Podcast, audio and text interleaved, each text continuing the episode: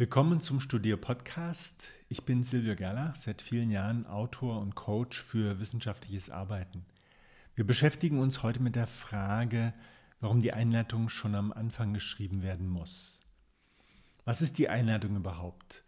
Offiziell ist sie natürlich das erste Kapitel der Arbeit.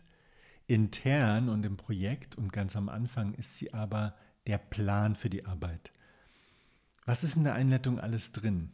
Hier geht es um die Herleitung des Themas im Kontext, eine Ausgangssituation, die Problemstellung, es gibt einen Studienüberblick, es gibt eine Leitfrage, das Ziel und dann gehören dazu noch Vorgehen und Aufbau der Arbeit. Das sind alles Dinge, Abteilungen, Bereiche, die schon im Exposé abgearbeitet sind.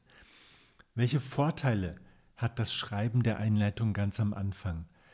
Der erste Vorteil ist, du hast das Schreibdokument schon angelegt. Das ist ein wirklich gutes haptisches Gefühl.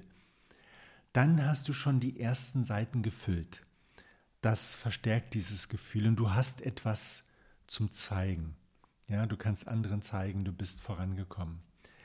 Es gibt noch drei gewichtige Gründe dafür, dass du die Einleitung am Anfang schreibst. Die Einleitung vermeidet Chaos. Du kannst die Einleitung nur mit einem klaren Plan schreiben. Das ist ja auch gerade das, was einen davon abhält, ja, was dir sagt, ja, die kann ich doch noch gar nicht schreiben, ich habe ja noch gar keinen Plan. Ja, den musst du vorher machen. Deswegen kannst du nicht einfach so anfangen. Die Einleitung kommt praktisch aus dem Exposé. Die Einleitung zwingt dich also zu einem schrittweisen Vorgehen. Du kannst nicht einfach sofort anfangen. Und das ist der zweite große Grund. Die Einleitung verhindert, dass du sofort in die Theorie gehst. Wenn du das mal so durchspielst, du hast ein Thema, du hast Quellen, du hast Gliederung, du fängst dann an zu lesen und schreibst.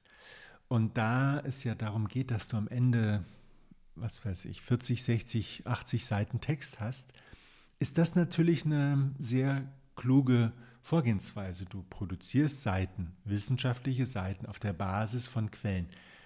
Das gefällt dir so sehr, dass du gar nicht damit aufhörst.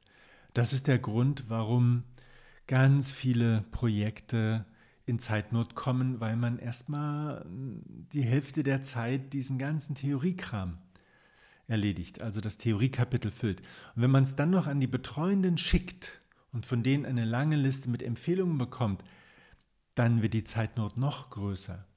Dieses viele Schreiben ist so eine süße Belohnung, die aber sehr trügerisch ist, weil völlig klar ist, dass es die Punkte nicht für die Zusammenfassung von bereits vorhandenen Quellen gibt, sondern für das Gewinnen von neuen Antworten, von Antworten, neuen Erkenntnissen auf die Leitfrage.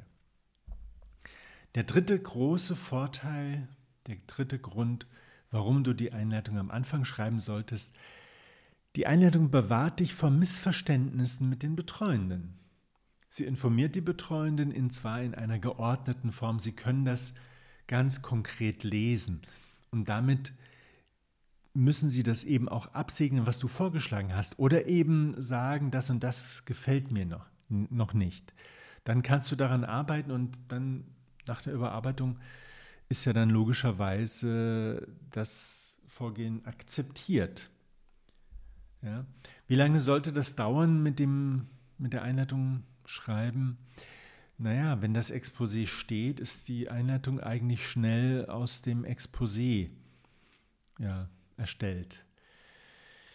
Wenn du jetzt noch nicht weißt, was du alles machen willst und machen wirst und machen musst, dann musst du es jetzt herausfinden. Die Einleitung steht am Ende natürlich am Anfang der Arbeit. Sie ist das erste Kapitel und sie gibt den Lesenden Orientierung, die sehen, was da drinne ist, wie ein Kompass.